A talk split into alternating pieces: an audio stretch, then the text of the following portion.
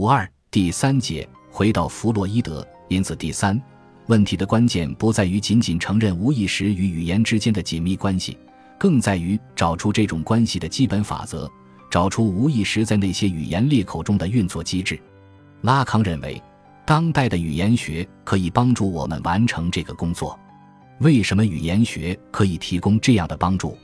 弗洛伊德在讨论无意识的运作时，曾提出过一个概念：无意识的思维，就是说，无意识也是一种思，也有一种不同于我们日常的智性活动的思维结构。弗洛伊德因受时代局限而未能找到进入这个结构的科学方法。我们的时代要幸运一些。结构语言学就是这个时代给予我们精神分析学家的最大馈赠，因为它不仅把探寻语言的深层结构以及语言的运作法则当做自己的研究目标，而且还为这一研究创立了一套革命性的研究方法。例如，他的因位学方法，列为斯特劳斯的结构人类学就是通过运用这个方法而掀起了人类学研究的革命，其所取得的巨大成功激励了当代人文科学研究的所谓语言学转向。列为斯特劳斯的研究不仅证明了语言学方法在探寻人类社会、文化及精神活动的深层结构方面的有效性，而且阐明了弗洛伊德的无意识与语言学领域的紧密关联。甚至说，精神分析学要想获得科学的严密性，就必须借助于语言学的工具。我们已经知道，拉康转向的是索绪尔和雅各布森的结构语言学。不过，需要说明的是。这个转向经历了一个过程。一九五三年发表《罗马报告》的时候，拉康对结构语言学的了解还极不完整，大体上只是从列维斯特劳斯那里获得了一些因位学概念。这就是说，列维斯特劳斯在这个转向中充当了一个跳板，但却是一个极其重要的跳板，因为正是这个跳板让他的象征界概念获得了语言支撑。总体上。从1953年到1955年，拉康对象征界的阐述基本是人类学层面上的。但1955年开始，确切地说，是他写作讨论爱伦坡的被窃的信的论文时，即收在文集首篇的那篇论文。他于1955年8月在马基雅维利的故乡完稿。比照一下这篇论文与在刚结束不久的第二期研讨班上对被窃的信的讨论，就可以知道拉康思想的这一转变。所需而语言学才开始占据重要位置，能指的逻辑成为界定象征界的工具。再接着，在一九五五至一九五六年的第三期研讨班上，拉康又引入罗曼·雅各布森的转喻和隐喻概念来说明无意识的构成机制。雅各布森曾是俄国形式主义集团的成员。布尔什维克革命后，他到了捷克，和特鲁别兹科伊一起创立了布拉格学派。第二次世界大战期间，雅各布森流亡到美国，在那里与列维斯特劳斯相识，两人成为好友。列维斯特劳斯的语言学知识很大程度上就得益于他。一九五零年，雅各布森到法国旅行，经由列维斯特劳斯介绍与拉康相识。就这样，雅各布森又成为拉康走向索绪尔的一条通道。一九五六年。雅各布森发表了一篇研究儿童失语症的论文《语言的两个方面和失语症的两种类型》，其中讨论了语言的两种组合原则：相似性原则和临近性原则，以及由此而来的两种修辞学功能——隐喻和转喻。拉康看到这篇文章后十分兴奋，立即在第三期研讨班上做专题介绍，并将其用于解释梦的机制。一九五七年。在字符的代理作用，这是拉康在索邦大学的一个演讲中，拉康对索绪尔的能指理论和雅各布森的语言结构原则进行了更为系统的论述，然后把它们嫁接到精神分析经验中，对无意识的构成进行说明。拉康的语言学转向至此算是真正完成。此后的几年间，他都在利用这个语言学工具扩展和丰富他的理论。再者，对于拉康的语言学转向，还有另外两条线索需要说明。第一，法国本土的语言学理论在这个转向中也起到了重要作用，其中爱德华·皮熊和埃米尔·本维尼斯特的影响最为明显。皮熊的职业是一名医生，接受过索科尔尼卡的分析，是精神病学的演进和巴黎精神分析学会的创始人之一，但他也是一位语言学家和语法学家。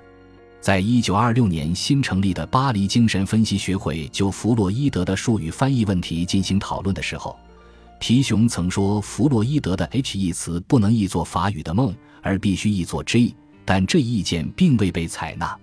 后来他撰文对这两个法语词进行了语法学的探讨。视它们为主体的两种表达字体的语态，J 属于弱人称，M 为强人称。前者是严格的语法意义上的，后者往往表达一个具体的人格。这意思是说，J 只是句法意义上的一个称谓 m o 则指示着对人的存在的某种描述。所以在法语中，mo 和 non-mo 构成一个对立的描述。拉康在一九四九年的镜像阶段一文中同时使用了 je 和 mo 两个术语。但并未在两者之间做出明确的区分。可到五十年代中期语言学转向的时候，这一区分便被赋予了超出语法意义之外的特别含义。自我和我的分离被解释为想象性自我与无意识主体之间的分离。我作为能指的主体，在句子中只是一个转换词，仅指示着一个主体的存在，但不意指主体的任何内容。自我与我的分离，对于拉康建立想象界和象征界的模式以及主体的分裂是至关重要的一个环节。而引入这个分离的依据，恰是法国的语言学传统。本维尼斯特是法兰西学院的语言学教授，法国结构语言学的代表人。他的代名词理论，尤其我与你之间的即兴关系理论，实际延续了皮熊在纯语法意义上来讨论我的传统。但他在讨论中置入了一个主体间性的关系结构，即所谓的“我和你”实际都是在具体的言说状态下指示出来的话语的现实。我是那个正在对你说我的他，你是那个正在与我说话的他。正是这种主体坚信，个体的语言交流才是可能的。同时，本维尼斯特还从话语行为中区分出独立于语境的陈述的层次和依赖于语境的叙述的层次。本维尼斯特的这些思想在拉康对言说主体的阐述中将发挥核心的作用。第二，海德格尔的言语观的影响，这一影响使得拉康的语言学转向呈现出一种别具意味的杂色。海德格尔，只要一看到这个名字，就让我想起心中渴望的那种哲学：澄澈、明净、纤尘不染。他的存在就是一种哲学，如同他的意在是一种反哲学一样。第二次世界大战期间与纳粹的那段纠葛，让海德格尔成为冷战时期世俗的践行者思考哲学与政治之关系的一个标本。盟军攻占德国后，海德格尔被勒令停止一切教学活动，他被幽闭在弗莱堡的黑森林，但这个此在的磁力并未因此而消失。法国的让·波弗勒就是在盟军登陆诺曼底的那一刻，因领悟到一种海德格尔式的存在经验而成为海德格尔的信徒的。在战后的法国，萨特存在主义盛极一时。一九四五年十月二十九日，萨特面对着一大堆挤得水泄不通的人群，发表了著名的演讲：“存在主义是一种人道主义。”一夜之间，迷惘无助的法国人似乎在这个介入哲学中找到了生存的希望。负起责任，用你的行动不断创造你自己，这就是萨特抛给那些绝望的主体的一个救生圈。可波弗勒对这个救生圈的可靠性抱有怀疑，他于是致信海德格尔，请教以什么样的方式才能使人道主义一词重新获得一种意义。海德格尔在一九四六年给予了回复，这就是著名的关于人道主义的信。在信中。海德格尔讲述了从亚里士多德的著作中传下来的关于赫拉克利特的一则轶事：一群陌生人想去看看斯的哲人赫拉克利特在斯的时候是什么样子，可他们看到的是哲人正在火炉旁烤火取暖，这让他们大吃一惊。而更让他们吃惊的是，哲人招手对他们说：“进来吧，这里也有诸神在场。”三百九十七至三百九十八页，上海，上海三联书店。一九九六，这真是一个神域性的场景。其泰然处之的斯的境况，不正是海德格尔的夫子之道吗？其汩汩流淌的寂静的力量，不是正好揭示了萨特那喧闹的人道主义幻象的凄红性吗？拉康在第二次世界大战前就对海德格尔哲学有所了解，科耶夫阐释黑格尔的时候就大胆地借用了海德格尔的思想，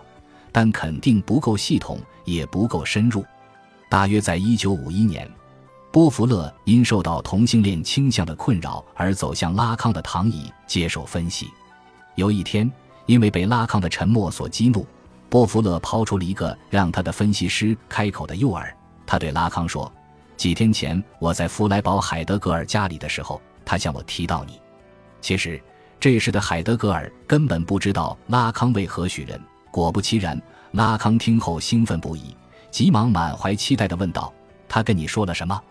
这个不断教导别人穿越自我的幻象的主体性，自己有多么迷恋幻象的力量，于此可见一斑。”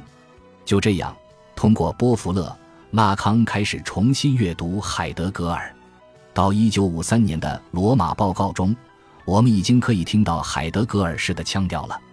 存在的意义、真理的场现、言语的功能等等。贯穿于报告中的这些主题，总会在某个地方与海德格尔的存在论相遇。尤其对言语之功能的探讨，最能体现拉康开始其语言学转向之初的某种知识扭结。他一方面在列维斯特劳斯的意义上把言语行为说成是主体间的一种象征性交换，另一方面又在海德格尔的意义上把言语说成是主体之真理的实现或揭示。当把这两个方面置于精神分析经验中去讨论病人的言语的时候，如何把病人主体从想象性的关系中到说的空虚的言语或虚言导向能揭示主体之真相的充实的言语或实言，就成为分析实践的关键。如同许多人说的。拉康在此有关虚言和实言的探讨，乃是在精神分析学的层面对海德格尔区分出的两种言语，即作为言语之非本真形式的闲言和作为言语之本真形式的话语的一种改写。不过，对于这个改写，我们不可做过度的想象性阐释，以为拉康是一个海德格尔主义者，如同他挪用了黑格尔的主奴辩证法框架，但并不是一个黑格尔主义者，哪怕是科耶夫意义上的一样。他也不是一个海德格尔主义者，他充其量只是挪用了海德格尔的某些说法。在这个意义上，雅克·阿兰·米勒的观点就值得商榷了。他说：“是什么使拉康在一九五三年相信他已真正开始掌握精神分析的功能和实质？这不是一个传记的问题，而是一个理论的问题。如下事实最好的表现了那一理论的时刻。”拉康已设法在现象学和结构主义之间定位一个交汇点。我相信拉康直到一九五三年都还是一个存在主义者。这样说也许有点过，因为他当然不是萨特的信徒。但尽管如此，我还是接受这一说法。一九五三年不是他为了结构主义而抛弃存在主义现象学的年份，而是他融合两者的年份。言语和语言在精神分析学中的功能和范围，即是这两者的融合。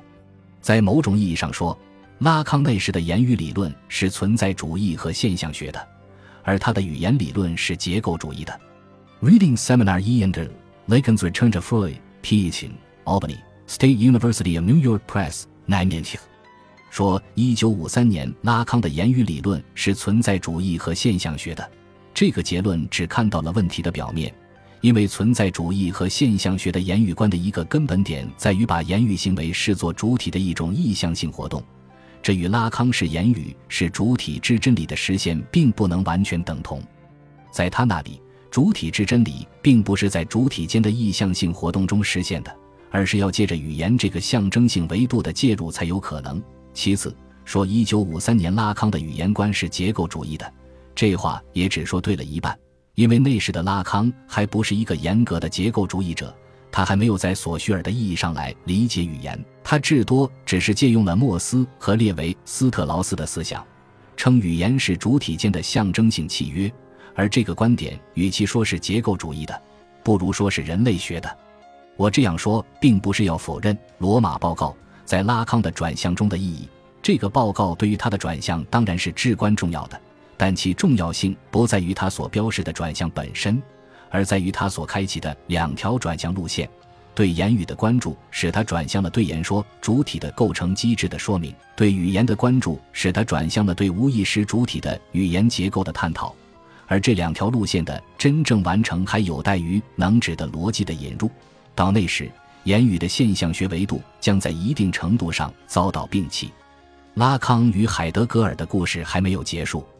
波弗勒抛出的那个诱饵还在发挥着捕获的效力。拉康很想当面获得海德格尔对他的主体身份的指认。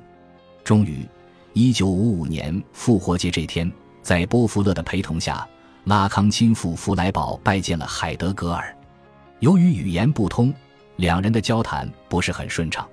席间，拉康请求海德格尔允许他翻译后者写于一九五一年的一篇评论古希腊哲学家赫拉克利特哲学残篇的论文。罗格斯。海德格尔同意了。一九五六年，拉康的译文发表在法国精神分析学会的会刊《精神分析学》的第一期上。拉康自己的罗马报告也首次在这一期上发表。一九五五年八月底，海德格尔赴法国参加一个有关他的作品的研讨会。会后，拉康邀请海德格尔夫妇到家里做客。并驱车陪同海德格尔夫妇游览了普罗旺斯和夏特尔大教堂。据说，拉康的超速驾驶引得海德格尔夫人一路上抱怨不已。本集播放完毕，感谢您的收听，喜欢请订阅加关注，主页有更多精彩内容。